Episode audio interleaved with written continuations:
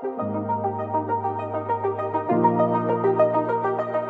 是凯梅下班时间努力，等下接小孩啦。对，好，欢迎大家回到我们的阿婆爱的枕边闲谈。我们今天，哎，他们今天提出了一个有趣的题目，但我竟然没有想到是因为发生在凯梅的小孩身上。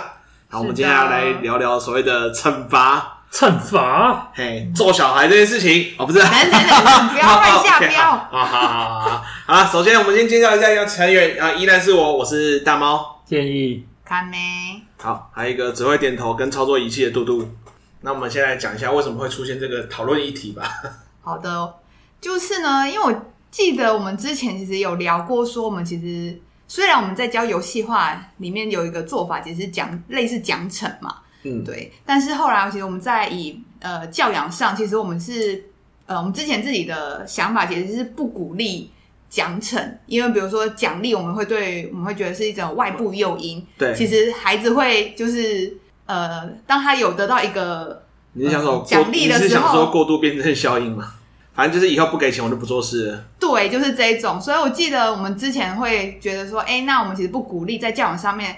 用太多的奖励或处罚，但其实这东西到现在，不管是学校或者是其他各个单位，都还是在用啊，表示它还是有效吧。这件事情主要是我回到我自己的，就是我自己在教小孩子的过程当中，我其实一直以来，我其实不太，我就是不用奖励跟惩罚在对孩子，嗯。但是我发现我最近开始却必须要无力了吗？必须要使用就是惩罚这件事情。那我其实犹豫了，所以我们晨晨被揍了吗？没有，oh, oh. 主要就是说以前其实都会跟他讲道理嘛，应该说现在还是会讲道理啦。比如说，可是你跟一个你家三岁小孩讲，哎、欸，真的都要讲道理啊！你确定吗？真的真的。我们这是一贯的，就是我们都是这样教小朋友。比如说，为什么他要上厕所？为什么他要做什么事情？为什么要刷牙？我们其实都要告诉他原因。所以，我们也不是说，有些人可能会说，哎，小朋友不爱刷牙，他可能就是他刷牙就给他一个什么东西。而对我们来说，我们哎，你刷完牙了，给你一颗糖果，然后刚刷完牙再吃糖果，这样。对。我觉得这个对话好像很难由你们继续进行下去。好，sorry，对不起，我我啊，一直好想打岔，我很想惩罚他。可恶！好，所以就是我都会告诉那个我女儿说：“哎、欸，为什么要做这件事情？”然后不是用奖励的方式来要她这样做，而是告诉她做这件事情的原因是什么，会有可怕的后果。之前是告诉他为什么这样对他可能健康有比较好啊，或是什么事情比较好。但我发现最近，因为他其实有一个状况是，就是他已经三满三岁，所以他其实已经能够说主动说自己要尿尿、要大便。但是他其实还是会发生他直接大下去，嗯，或尿下去的状况。哎、欸，尿下去现在不会，只是他有时候还是会偶尔会尿床，然后或者是那个比较我们比较困扰是他会大在内裤里面。嗯嗯，对。那但是这件事情对我们来说，我会觉得其实他是知道要去厕所就是大便，可是他可能在当下会觉得，哎、欸，我现在玩的很开心，我不想要去厕所。哦，然后所以他就会先大下去。但是因为你比如说洗内裤这件事情，其实还是要我们来执行，嗯，对。然后所以我就会想说，那我需要让他有所警惕。然后因为他平常最喜欢的事情就是看电视，就是我们其实看卡通啦，那但是还是会给他限制嘛，因为他现在年纪很小，其实也不能够就是让他是想看多久就看多久。所以我们之前都会约定时间，就是诶十分钟，他每天可以看手机十分钟，看电视十分钟这样子。所以现在那天，我就会发现我必须要做出处罚，就是你如果今天在学校又大便在裤子里的话，嗯，你回家就不能看电视啊。对，然后所以我其实就做这个处罚的行为，然后所以我就会觉得，哎，欸，好像也可以再来跟你们讨论讨论，就是你们觉得这样的处罚恰当吗？或者是你你找三你找了三个没有小孩的直男跟你讨论这样育儿经。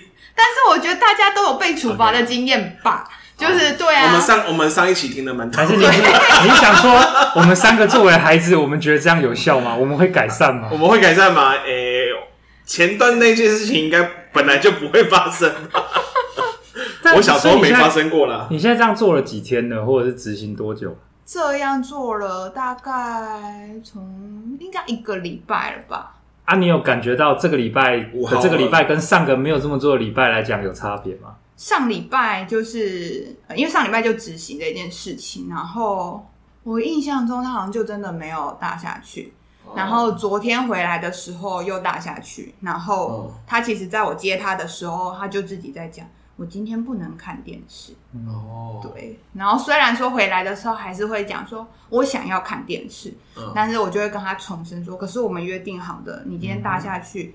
你就没办法看电视，对。然后他接受这个结果吗？就是他接，他只能接受，所以他就会很认命，因为他做了这件事情。然后，所以我就会跟他说：“嗯，那你明天就是要记得哦，当你想要大便的时候，你就要想到说，如果你直接大下去，那你回来就没有电视看。嗯”就会想要让他在做这件事情之前，其实稍微自己想一下，要想一下后果，对，自己承担他的不能看电视，对。但其实。虽然说这样的惩罚，我觉得就是有所警惕，但我觉得我也不是很，比如说回来看电视，我也不是就是，哎、欸，那我们就那个我们大人就看我们喜欢的，嗯，因为我觉得如果我还特别打开电视，那我觉得就对他来说更折磨，过分，对他可能就会觉得，我我不我想我很想看，因为诱惑就在那边，但是他不能看，我觉得这样好像对孩子也不太好，然后对啊，所以我觉得我也避免他有这种就是不好的情绪发生。他长大以后会不会有补偿心理？电视上看爆。所以，我昨天在家里，我就会那个，就是我们就不看，我我自己也不看电视，然后我就会陪他做一些别的事情。嗯，对。生小生小孩好辛苦。我也觉得我我蛮辛苦跟用心在教这件事情，所以我想要听听大家对于这件事情有什么看法或者是建议呢？好，那我们用那个你想要建议嘛？那我们就先拍建议给你。其实我自己这几年来，从原本是很原则上的，就是彻底的反对处罚的话，我觉得我现在比较接受一点，就是呃，这是大概是两个条件嘛。第一个是说，处罚不是永久的，处罚是一个人在还不成熟、还不完整的阶段，作为一个过渡那个阶段的手段，我觉得是可接受的。嗯、然后还有在第二个是处罚的目的以及处罚的手法跟细节都有被仔细的考虑，它不是一个发泄或者是、嗯。毫无验证、毫不顾虑对方感受的手法的话，我觉得在这两个条件底下，我其实现在是可以接受处罚的。那我们刚刚像有看到说，处罚好像要跟他犯下的错是要有关联的。嗯，应该是说这个可以补一下脉络，是说刚刚我们有就是这个在我们的群组里面有传跟处罚相关的一些教养的文章，大家就是彼此阅读一下。所以大猫意思是说，你有看到文章提出的观点吗？对，处罚的手段最好跟他被处罚的原因是有关的。因为他像像我们以前我们小时候那一代就是被揍嘛，嗯，对，但是其实被揍跟你犯下的错基本上没有直接关联。然后又好像那句话，就是被揍的时候，我说知道错在哪里？我他妈不知道。对，就是这两件事情，当没有关联的时候，其实小孩子没有那么聪明，会知道说哦，我到底是什么原因被呃被处罚。嗯哼。不过像这个前提是因为你你是有说清楚，我觉得觉得还好啦。对啊，因为。必须说，你那个处罚又不能太，他觉得无所谓，不痛不痒，对，因为对，因为之前会是，比如说他大便以后，然后就让他自己去洗内裤哦，可是他会有点点洗的很开心吗？对，他会有点点想觉得在可能跟水又有关，所以然后我也不会真的从一开始，我本来想要为什么他想玩大便？不是，我通常让他洗的时候，我其实也会先把。那个便便已经先处理掉。哦，听众，你今天这一集要不要打？这一集有 这个，不要在吃饭的时候屎尿警报，没屎尿警报。就是我会先把比较脏的地方，我会先处理掉，然后他只要清，就是比较简单的清理。可是我觉得那个过程对他来说，他就觉得喝剩有点好玩，然后 我就觉得嗯，这个方式对他来说好像就是没有那个警惕的作用，就是他好像大家还会觉得哦，我大不了我就洗一洗嘛。就是，所以我才会觉得，那我要把拿出就是他很就是很喜欢的一件事情来作为警惕哦。所以，可能那等于是说，他如果有大小便在内裤上的话的坏处，对他来讲有什么？然后对你们来讲有什么？就假设不讲处罚，只讲因为做这件事情本身就带来的坏处。你是再说，我有点没听懂。就是因为你说他做了一个不适切的行为，你为了要矫正这个行为，所以不让他看电视嘛。所以我们先讲这个不适切的行为，他之所以不适切，是因为他会对自己或对他人或对社会带来坏处嘛。我觉得我现在有点好奇，我没有办法先厘清说这个坏处本身到底是什么。这个坏处就是，如果他大下去，然后他通常又不会跟马上跟老师讲，那可那个便便在屁股里面，其实就很容易让他屁股发炎。嗯，哦所以它有一个对他个人健康上的坏处。对。然后另外是这样，老师他就必须要帮他处理，因为如果你自己去厕所处理，那其实就冲水就没有了嘛。嗯、可是你自己在那边，老师还要帮你处理这件事情，然后回来后妈妈还要洗，就对大人其实也会有影响。所以进一步来说的话，如果大人们不在意这个小孩的卫生跟健康，就不受影响。可是我们必须在意他的卫生跟健康，嗯、所以也是基于第一点，就是如果他带内裤上的话，可能会带来对他的卫生或健康带来伤害。嗯。对，而大人因为顾及到这点，也必须要连带来处理，所以会对大人造成麻烦。嗯，那除此之外呢？目前我大概就想到这两点了。所以听起来就是为了避免大人遭受困扰，嗯、然后还有就是对他的健康有所维护的话，嗯，就要矫正或阻止这样的行为。嗯，然后在这个情况底下，用惩罚的介入来矫正他的这个行为。对。哎、欸，我刚刚是不是有听到你说，就是你们之前是不是有先谈过这个问题啊？你你觉得这好像不太算惩罚，是不是？哦，应该说凯梅在分享这件事情的时候，我觉得他有讲了很多细节，都让我觉得，姑且先不讲惩罚定义，说这算不算惩罚？但我会认为，如果这作为一个教养手段，我觉得还算适当，哦，或者是搞不好我认为有不错的效果。原因是这样嘛，就是第一个是说，凯梅他不是你怎么这么坏，不让你看，不让你看 Polly 了，就不是这样，就是他不是以一种惊吓小孩或威吓小孩的态度，我会觉得他比较像是一种协助。就是你很在意某件事情，那你不太在意另外一件应该要在意的事情，所以我透过把这两件事连在一起，让你会对于习惯连接，对不对？对啊，让你对于你本来不在意的事情会更有感觉。所以，因为我很想看 Polly，而我不太在意大便这件事，但今天我想看 Polly 的心情，可能可以帮助我也在意大便这件事情。那凯梅那时候讲的时候，我觉得他是以一种这种跟孩子说的角度去告诉他说，这么做对你来讲。比较可以改善的行为，对吧？然后在第二点是说，他没有刻意去考验孩子的忍耐能力嘛。例如说，哈哈哈，你不能看，但爸妈要快乐的看，怎么想看节目了？甚至我觉得父母会有心的有一种，就是，诶，那我们也不看。我觉得这其实对孩子来讲是一个，我自己会觉得是一个好的事情，甚至长大会觉得感动。就是说，你处罚我不是以一个高位者来凌虐我，来痛让我痛苦，而是如果我做错，你其实也会陪伴我经历这个痛苦的话，其实就不会觉得说很被遗弃或者是孤单的感觉。对吧？不然的话，惩罚跟被惩罚会有一个对立关系，是权威者跟没有这个权利、没有权威的人之间的一个阶级的对立。对啊，那我觉得等关系嘛。对啊，我觉得家长有做这个动作是，虽然是你被惩罚，但是我不去刺激你，我甚至不多不多不多带给你不好的感受。我觉得这就是我会觉得他好像没那么惩罚的点，因为惩罚有一个核心的点，就是他要创造被惩罚者的痛苦，通过这个痛苦来连接。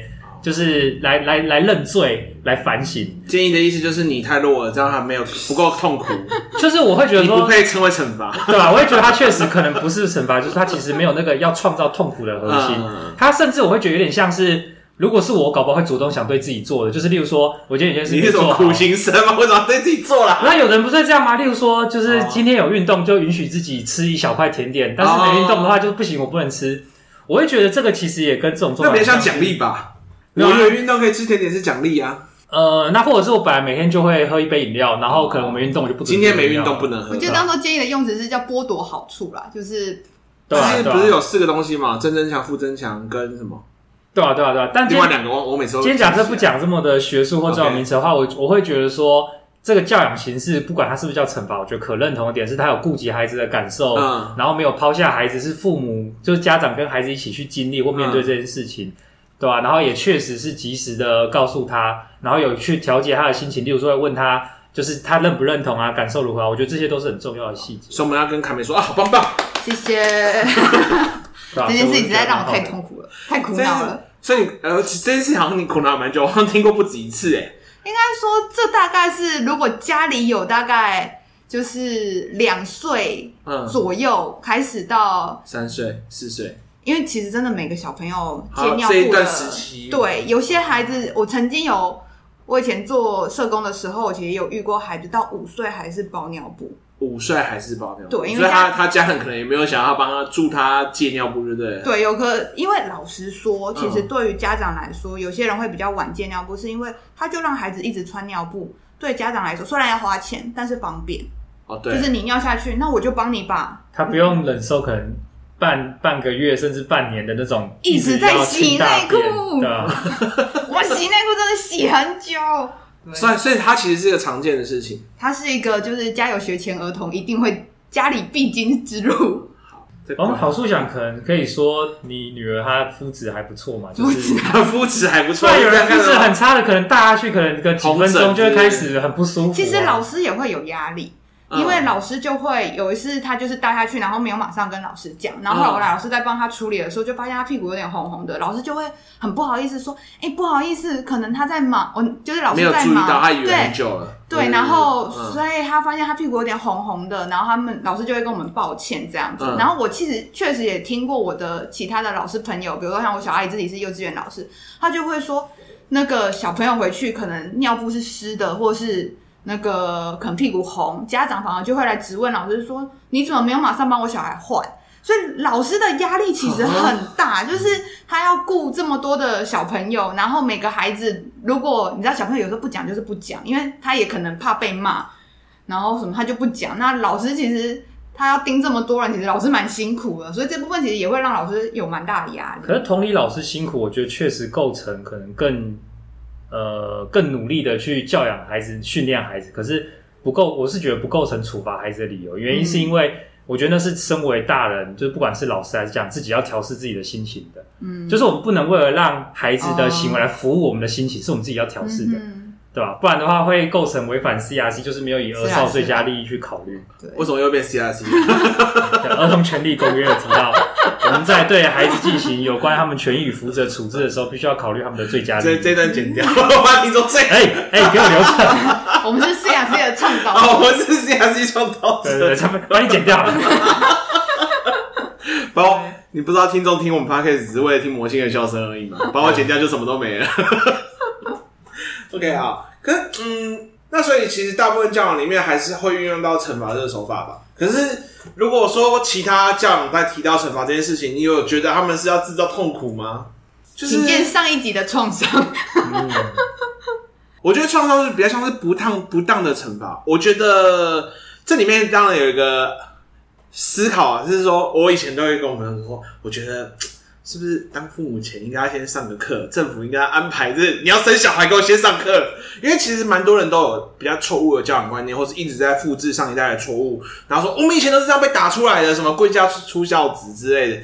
觉得听完之后，就是你都会皱个眉头，然后就觉得天哪，是怎样脑残，还是活在上个世纪，还是活在清朝的人？好，呃，我刚刚是不是会骂到一堆听众？你们活该，我不是。好，我在想做这件事情。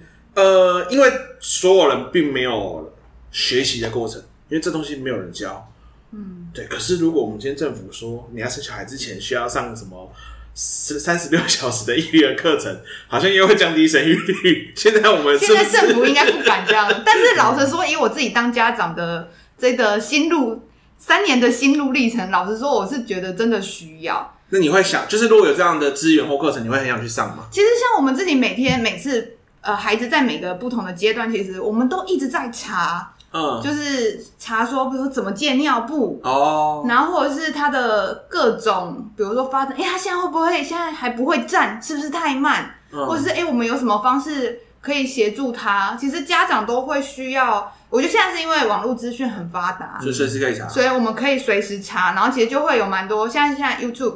频道也也会有蛮多医师，他们会自己开频道，然后来分享一些育儿的，就是方法。可是这样回答另外一个问题啊，因为你去查东西，它不一定是对的，或者是对呃某某医师、某知名育儿教养医师，他后来就是被证实他其实没有医师资格嘛，啊、或者他其实在业界黑到爆炸，但是他也是骗了很多人当为他的信徒啊。对，对所以我觉得这其实确实就会有。很多风险就是看，哎、欸，家长的媒体素养如何？好、嗯，回到我们的另外一个那个，硬要打广告，就是就是，我觉得这确实是，哎、欸，我们家长是怎么样收集资讯，然后或者是，哎、欸，为什么像我自己会也会觉得说，哎、欸，如果能够有，比如说，比如说像我那时候去月子中心，嗯，对我来说，我觉得蛮好的，是因为。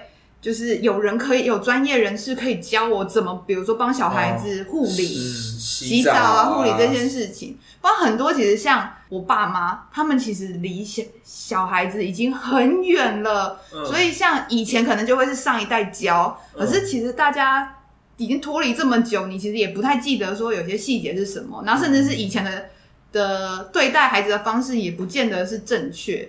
这个其实我还要想到另外一个观点，可能有点跳痛，可是我自己认为很有关诶，就是过劳。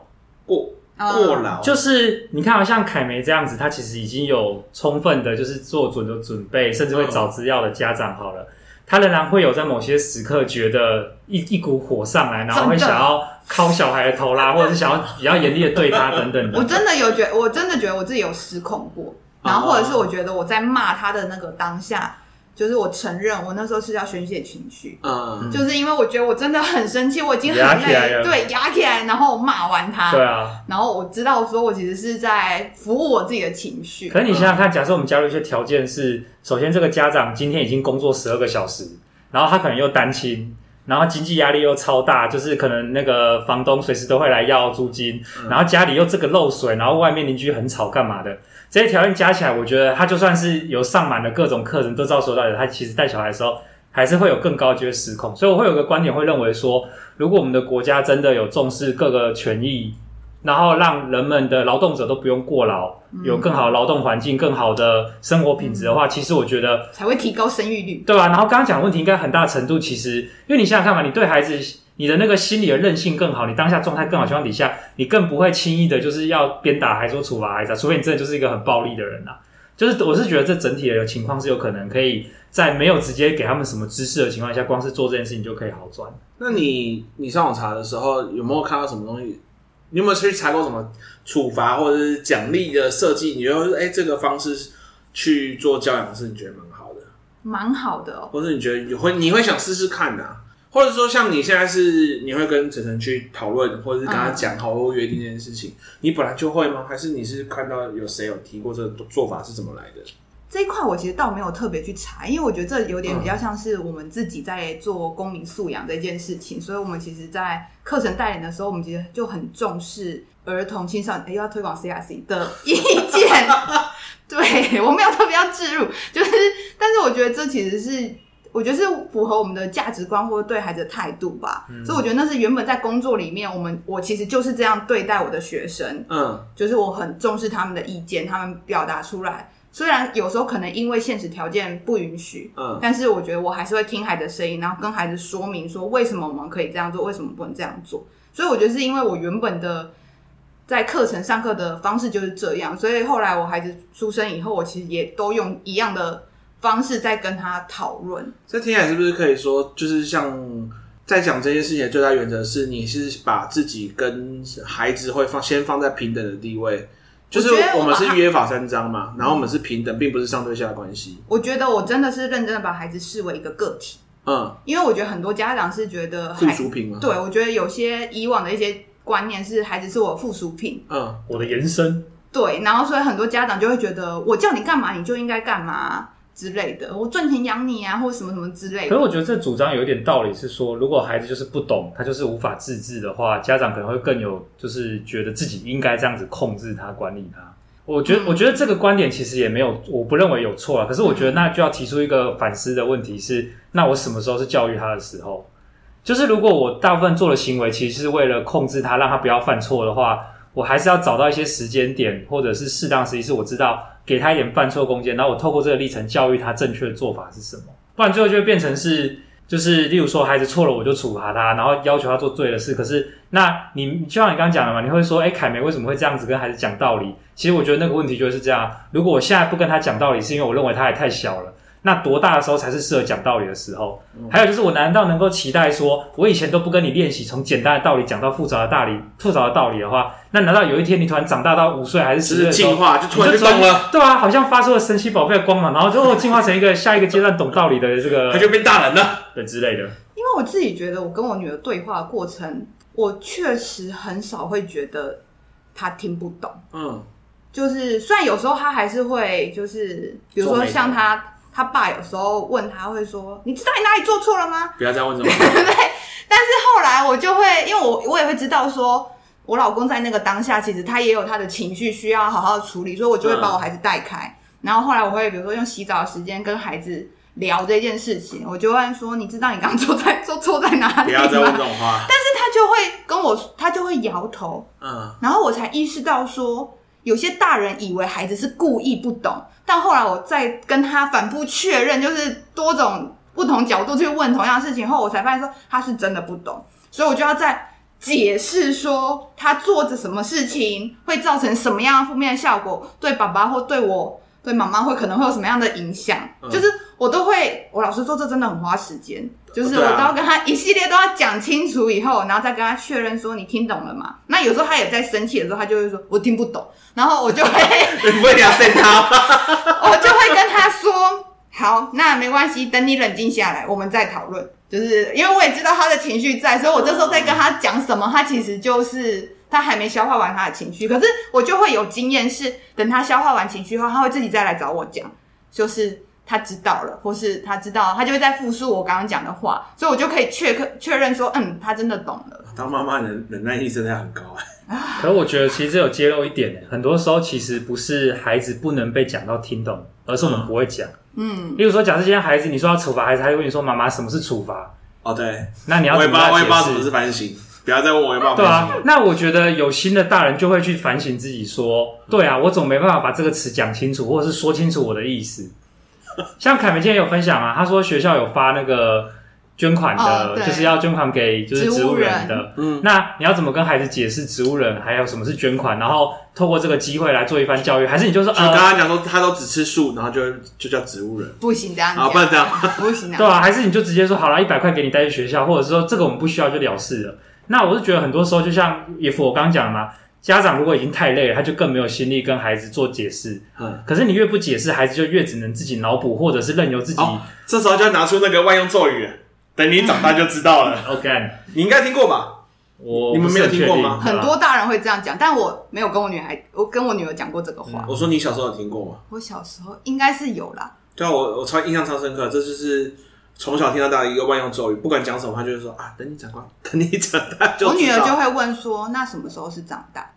哎，真是个聪明。所以我们家，比如说像他现在不让他吃巧克力，不让他吃，嗯，就是就是有咖啡因的东西，嗯，然后其实等你长大才能吃。我们没有长大是一个太笼统的，就是等你满十八岁才能吃。我们就会跟他说，等你上小学，等你上小学。就是我们会给他一个期限，就是说，因为确实会因根据我们查到的资料，可能医师会建议说，哎，什么时机孩子的发育什么比较好的时候再。你要不要问一下药师？就是可以问一下一些就是跟这一块营养有关的啊，或者是的专业人员。真有道理。对，结果所以我其实都要去查，都要做功课，不然我没办法说服我的孩子。所以如果没有媒体识读能力，我在这边就会被孩子问倒啦。哦，对。其实这个，我觉得父母如果都希望自己孩子长大是真的聪明，或者是不是那种当个思想上的奴隶被别人管理的话，我觉得这就是一个很好的锻炼机会。前提是父母自己也愿意锻炼。对啦，我觉得那真的是对吧？锻炼父母，因为像植物人的那个捐款来说，老实说，我那时候看到信封带回来的时候，我也是这样。我一开始先把它收起来，就是我觉得我还要解释这件事情。其实不是捐钱根本就不是问题。就是要解释这些事情。对，但是因为我会觉得，如果我只是就是跟他说：“哎、欸，你拿去。”然后我觉得钱就放里面。然后我觉得对他来说，这个行为没意义。就是要么就是我自己去捐，可是他上面都盖他的名字，那我觉得就是用他的名义捐。嗯、那我觉得他要了解为什么我们要捐款给别人，所以我那时候就会特别在跟他解释什么是植物人，嗯，然后为什么我们要捐款帮助他，就是都这些都要解释，然后。然后他他他他就会自己决定说，那他要捐多少啊？他会自己决定，因为那天就问他说，你要捐多少，他就说几百扣。我就说哎呦，他也蛮意外，他会给我一个这么明确的答案。没有是还好，他现在还不知道什么是几千扣跟几百块，他可能还不知道。我其实因为他其实对钱，我觉得还没那么有概念，所以他那时候我本来也是觉得一百几百块是他人生中的那个重金。应该说他其实对这个钱其实完全没有概念，他最多就是阿妈给他。钱币就是十块，给他去投铺满。可是他其实对于这个没有，所以他我也蛮意外，他讲出来，我还没跟他确认为什么他会知道这件事。只是他就说他要捐一百块，然后后来光是只是单纯的捐款，还是诶、欸、你捐一百块有义卖品，就是那个义卖品，对对，他们就会说，哎、欸、比如说你捐那个，你就是你应该说你购买义卖品，嗯、然后你就可以获得，比如一百块，那你就可以获得什么恐龙蛋加文具组。然后那时候我就要再跟女儿讨论说，那你是单纯的捐款，还是说你需要这个恐龙蛋跟文具？对，他哥一开始跟我说我需要，然后就然后又再跟他继续讨论这件事情，说你真的需要吗？那会不会其实直接直接我们直接捐款就好？就是还是会再跟孩子讨论这一段历程。我们家真的很爱讲话，就是一直在讨论，一直在讨论。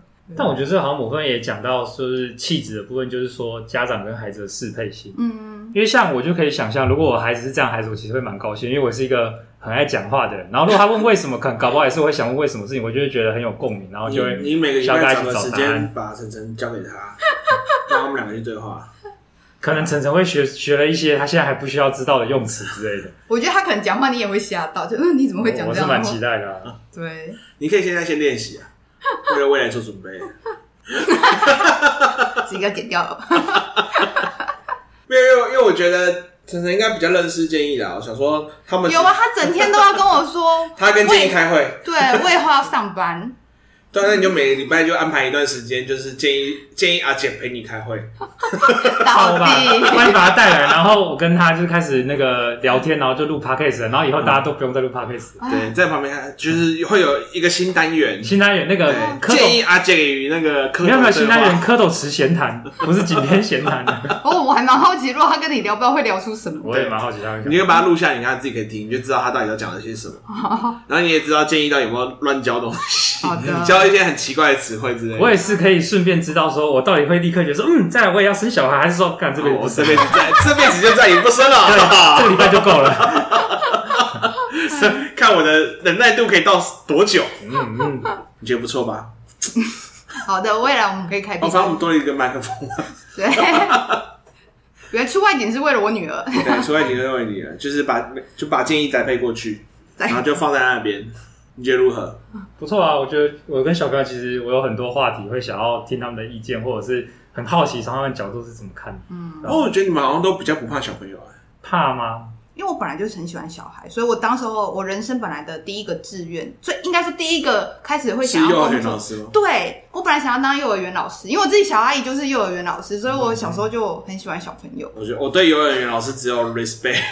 我现在也是很佩服他们，就是那天去班亲会也是跟老师说：“老师，你真的是太伟大了。”而且而且幼儿园就是听了就是毒窟啊，就是所有的病毒，因为他们也也呃，他们也比较不会处理，然后听说小孩身上的病毒又特别强。应该是他们就一直聚在一起玩啊，然后可能小朋友就很容易口罩就拿下来啊，嗯、对啊，或打喷嚏就会可能就直接打喷嚏，那个所以政府如果需要实验性的找抗体，可能去幼稚园找幼 幼教老师吗？幼教老师超多都中标啊！我朋友就我之前看到那个 IG 啊，他就幼儿园老师嘛，他就也中标。我靠，他说啊，就那个地方就很毒窟。可是像对他们来讲，又压力又很大，他就觉得说，如果他自己是他自己去乱跑中标，他说他觉得会对不起社会，对不起这个世界，嗯、因为学校不可能少一个老师，他们一定 hold 不住。我就说啊，respect，真的是幼儿园老师太厉害了。嗯嗯。绝对是我这辈子不会选的职业之一，不过也好像蛮少看到男性的幼儿园老师，真的好像比较少，很少见了。但是因为我之前因为在加大的幼教系，我是有看过了，有看过他们系上的男性，嗯，但真的比较嗯少。嗯、那大家要来分享被惩罚被惩罚的经验，我感觉建议好像上礼拜已经讲了，对啊，我已经就是精彩的还是还是你有比较那个比较轻微的，然后应该说如果大家有很不确定该不该惩罚，蛮值得来找我聊聊。我可以告诉你惩罚会如何让一个人。变得很扭曲，但是你外表完全看不出来。哦，我有想，就是今天在那个录之前的闲聊的时候，我有想到我国小的时候有一个被老师处罚的经验。嗯，就是我印象中那时候，我记得是五六年，诶、欸，还是三四年级，我有点忘记。然后就是啊，应该是三四年级，就是那时候我们不是有健康教育嘛？嗯，健康教育。然后我们好像是没带课本还是怎样的，就会去。教室后面半蹲，然后手会这样举着，举一节课，一节课。对，我觉得，然后男生我忘记要不要拿椅子还是什么，男生还要拿椅子，就是我记得就是很，然后所以我有一次就是我被罚过一次，就是那一次我刚好忘记带课本，嗯，然后我也去后面这样半蹲，然后这样我就眼泪就下来，因为我会觉得天哪，因为一节课很酸呢。你是累还是屈辱？我觉得屈辱也有，就因为毕竟我国小就是成绩很好的学生，嗯、不是班级干部就是模范生，所以我那时候，啊啊、所以我也会觉得没带课本这件事情真的是，是有头有脸的人物啦。什么啦？所以我就会觉得，哎、欸，压力很大，然后又被罚，然后那时候因为其实因为也不止我啦，因为就是就把后面站一排那个、啊、那些年我们追的女孩也有一幕，就是那个女主角不是也是被罚，好像也是作业没写或干嘛，他第一次被罚，然后哭到爆炸。我大概应该小时候也是这个心情吧，就是当初在后面，基隆沈佳宜，对，基隆沈佳宜，然后我就觉得天哪、啊，那个很酸。我就是一直抖，很一直抖。哎、欸，我觉得小朋友哪应该说没有人受得了吧？就除非你是要健身吧。嗯。然后，所以我印象很深。那时候我们班就超讨厌那个健教老师。嗯。然后变成说，那时候后来大家对他就是，比如说还要帮老师倒水还是干嘛的，然后大家就会 故意、就是、倒完水泼他脸上的。不是，大家这样，然后大家就用粉笔，就是拍。我们以前粉笔会弄进水里面，拍板擦就拍。哎呦。国小就知道做这种事情啊！就是我们班同学那时候就会，然后或者是把老师要坐的位置，就可能也是弄粉笔那个灰，然后在那边让老师坐。然后我就觉得说，这个老师的处罚已经让全班就是没办法接受这件事情。所以就是当当有暴政的时候，我们就要群起反抗。因为我记得我那时我已经是干班级干部，可是我这件事情我好像也没有制止同学，因为我也会觉得老师的作为太过分了，我觉得不是很。合理啦，或者是我觉得我能够感受到大家的那种，我们很讨厌这个老师。我觉得整起来也有凸显一件事嘛，就是不论是老师跟学生，还是家长跟小孩，在这种权力不对等的情况底下，如果他们对某些事情不能接受，又无从回馈、无从回应，嗯、没有沟通空间的话，他们最后都会化为某种消解恨意的方式，不论是去小小的报复，或是伤害自己，其实都可以视为是这种，就是跟你们那个拍粉笔会的状态很像的。我刚。而且我刚刚不会从我脑海里面就浮现他们班一群人，就是发现各自在弄粉笔灰、在弄椅子、弄水的时候，他们好像就是还会一边唱着那个《悲惨世界》，Do you hear the people sing？就是一个革命曲，有没有？然后在里面各自做自己的抗争。是说会有点担心，这样多年下来，这个老师年迈之后有没有这个肠胃或者是肺的，的部分肺的问题之类的？如果每个班都这样做，好像就有可能。啊，你跟别班交流，哎、欸，你们班怎么做？我们班是用。粉笔灰，搞不好别人有不同招式啊！哎，我就觉得那个让我印象很深。但这个处罚到底的意义是什么？嗯嗯，我印象比较深刻，就是我们以前处罚就是被拿椅子板子打，就是椅子上面拆下来那个、嗯、那一条木板。对啊，我我印象很深刻，原因是因为我国中导师，就他就是会打，就比如说就是。呃，然后分分数太差，然后是做一些有没有事情，班上出一件事情啊，就会呃打是打手心，嗯、但他他有先讲一句话，然后谁家里家长说不准打的，你再举手，我跟你家长确认，你只要家里说不能打，我就不打。好像因为那时候好像刚开始有体罚的概念，就是我国中的时候，那时候好像开始有在注重体罚这件事情，大家其实没有像现在抓这么严，现在好像就是抓很严嘛。不止啊，而且现在就算家长说不准打好了，小孩是可以家长老师都一起告啊。啊、呃，对。但我记得你刚刚说，你们那时候已经开始在提倡不得体罚吗？就是刚开始有在讲说，其实体罚这件事情，我们要爱，好像那时候开始出现“爱的教育”这四个字，然后就是开始提倡不要体罚，或者说在宣导体罚是并是一个不正确的行为。那我们老师，我们老师直接说，那谁家家长不准的，我就不打啊。但是不然我就是照我的方式来。好，然后就算了，不敢讲话。对，然后反正就排队，那时候排队打手心，就是按这个考几分，然后打几下这样。因为我跟建议念的国中，我记得他当时候招生的标榜就是打，对，打爆，有吧？你有印象吧？我没看那些，我倒是不知道。我只印象中那时候我们因为那个就是私立私立学校，对，然后就是大家有种哎，你要小朋友就是想要他乖，好乖。你就把他送去，你不想脏了你的手，由我们来。打很凶，对，所以我印象中，我国中就被打，就是比如说成绩没有考到那个，离一百分差三分，打三下。对，然后我记得那时候老师还特别，就像你说的木板吧，嗯，然后我记得老师还有故意把木板立起来，对，因为那个面积比较小，打的比较痛。是个物理很好的老师，然后就 是物理老师吗？不是，是英文老师，是英文老师。但我那个印象超深，因为老师就有一种。因为那时候天气很冷，老师就这样抓着我说，然后说：“哎呦，你的手好冰哦。”然后就这样抓着，然后就打下去。好呀，就是什么鬼？他的语气也没有很严厉，然后要杀鸡给鸡放起来摸摸鸡，说哇，你的毛好柔顺哦。然后就是他就脖子划一刀这样吗？干这是什么变态杀人？好变态哦！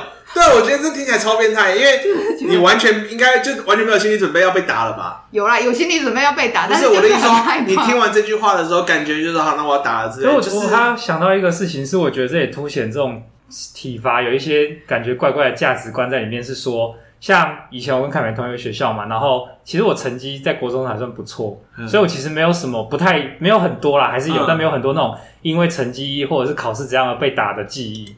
但是我在别的地方，我觉得我还有时候还蛮调皮的，就是会捉弄学生什么。但那些事情老师不会打人，嗯，可能有什么罚站啊，或者是写悔过书干嘛，可是不会打人。反正也就是说，成绩好做什么事都可以。就是几乎打人的这种处罚，就好像很 focus 在成绩成绩的这种事情上。然后通常都是个别的科目的老师会打。嗯，像有的像是例如说你你带什么 CD 被抓到啦，或者是有一些、哦、不能带那种反而没打人呢、欸，那种反而就是有有其他训话干嘛？对啊，可是就不会打人啊。哦对吧？可是国中感觉听他记警告蛮严重的。对啊，那是违反校规就要记啊。对啊对啊，可是你不觉得很奇怪吗？如果真的很严重，那为什么不又打你，然后又记警告？哦、就是打人只会在那个科目成绩上去打人而已。也就是说，如果你是一个怕痛的人的话，你只要成绩够好，那就没你的事了。大概是这种感觉。成绩好可以做，横着走。那我觉得他们达到他们要的目的啊，不是吗？因为他们就是要他们就是要大家成绩好。对啊。可是我是说，这就会凸显出这种价值观嘛。哦。那家长们真的有想过这是自己要的价值观吗？所以那些就是被打到大的，然后成绩变得很好的人，去当我们的这些重要的专业人士，像是医生啊，像是政治人物啊、律师啊，然后他们的心里就是只有惩罚跟就是只要成绩好，他们就可以横着走，这是我们要的专业的世界吗？你是希望我们回答你吗？我只提出一个疑问而已。那突然一阵沉默啊，因为我本身不太，我当然不是很不认同这件事情啊，我也很不认同。打骂教育啊，我觉得这件事情本身是没有太大的意义啊。嗯，就我还是觉得我我一定不知道我犯了什么错，我连我做对了什么事情我都不一定知道了。然后你说这件事情靠打骂我可以知道吗？那不如先练习沟通这件事情。我觉得好像以前的经验都老师很少跟学生有什么样的对谈吧，然后就是都是其实有。但是以往的对谈都只有发生在你出大事的时候，oh. 就是你当老师跟你讲说，我们等一下来找老师谈一谈，或者你下课来找老师，就跟你女朋友跟你说，我们晚上好好谈一谈，大概是差不多的效果。就是我们平常的没有日常没有练习沟通，我们也没有啊，突然有一天他跟你说，我们晚上好好谈一谈，你在心里就是觉得啊，靠要分手啊，老师找你的感觉就是靠要被打死了，或者说我出了什么包，我最近做了什么事情。但已经快疯掉了。我之前就有提过，就是好，就是有个朋友叫莎莎，反正 他以前听说也是骂人、骂学生，什么事都听得到，然后摔学生桌椅的那那种凶悍的老师。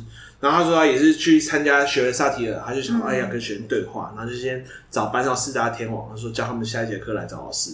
听说那那几个学生已经快疯掉了，真的是已经剉咧等，大家已经遗书都已经写好那种程度。对啊，他只是想要先从。找他说先找八字重的先练习，然后八字重的先扛得住。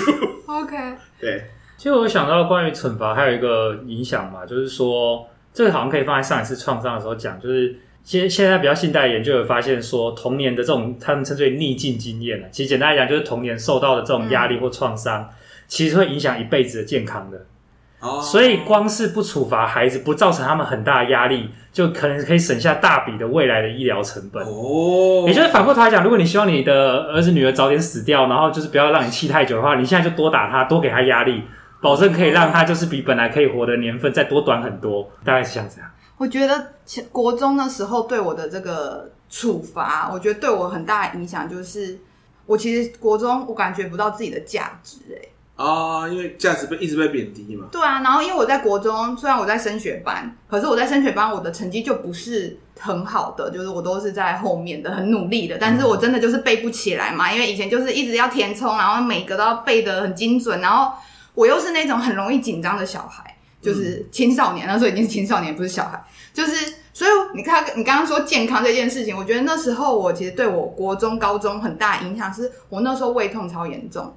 因为你只要考试，就会痛，然后我就会很紧张，然后我胃就会很痛，所以我曾经照过两次胃镜，但是我的胃就是检查就是没事，可是我就会觉得我不时的就会一直在胃痛，然后对，然后我就觉得那其实对于身体其实不是很健康。然后我国中其实也曾经有过自杀的念头，就是我那时候会觉得蛮常有的，其实就是我会觉得说，天哪，我一直都考不好，我的那个成绩都不是很好，然后对啊，然后我都会觉得，那为什么那个就是那我到底活着有什么意义？那我觉得那其实是很对于孩子来说是一个，我觉得后来是能够自己回想，觉得啊，原来也也没什么嘛，是后来自己想开了。可是，在那个那个阶段的时候，我觉得是很可怕的，就是在那阶段没有人知道你有这个状况啊。如果你真的一个想不开，其实就来不及了。对啊，我记得那时候以前建议就讲过，凯梅的国中好像就一直哭吧，就是哦，凯梅的国中。还有一个记忆是他赏了另外一个男同学一巴掌。不过这个故事我们还是放到下集再说好了。都快忘了为什么了。这一巴掌也是这种惩罚。对方现在也已经结婚生小孩了，是个孩子的爸了。好，对，好了，我们今天惩罚大概就先聊到这边。嗯，因为我觉得惩罚惩罚这件事情，其实你要非常清楚，说你要知道为什么我跟他惩罚。呃，事前也要先约法三章。我觉得像有我自己有一件事情，就会觉得我非常不能接受。你根本就没说不能做这件事情，然后突然就被惩罚。但是你说。呃，孩子们是不是一定有那个 sense？什么事情可以做或什么不能做？他应该还不清楚嘛？所以我觉得那什么不教而杀谓之虐嘛，就是文言文就是这样讲，其实是一种虐待。你根本就没有告诉你不能做什么事情，就我就直接把你干掉，我就直接处罚你，它其实是一种虐待的行为啊。今天这一集就吸吸干差不多，我们要赶快放凯梅离开。对，我要去接我女儿了。好，那我们就这样啦。大家再见喽！我是大猫，建议凯梅，我是杜杜。哎呀，今天杜杜只讲了一句话呢。对啊，下次再让他分享。不要下次直接让他主持啊。好，好了，拜拜，拜拜。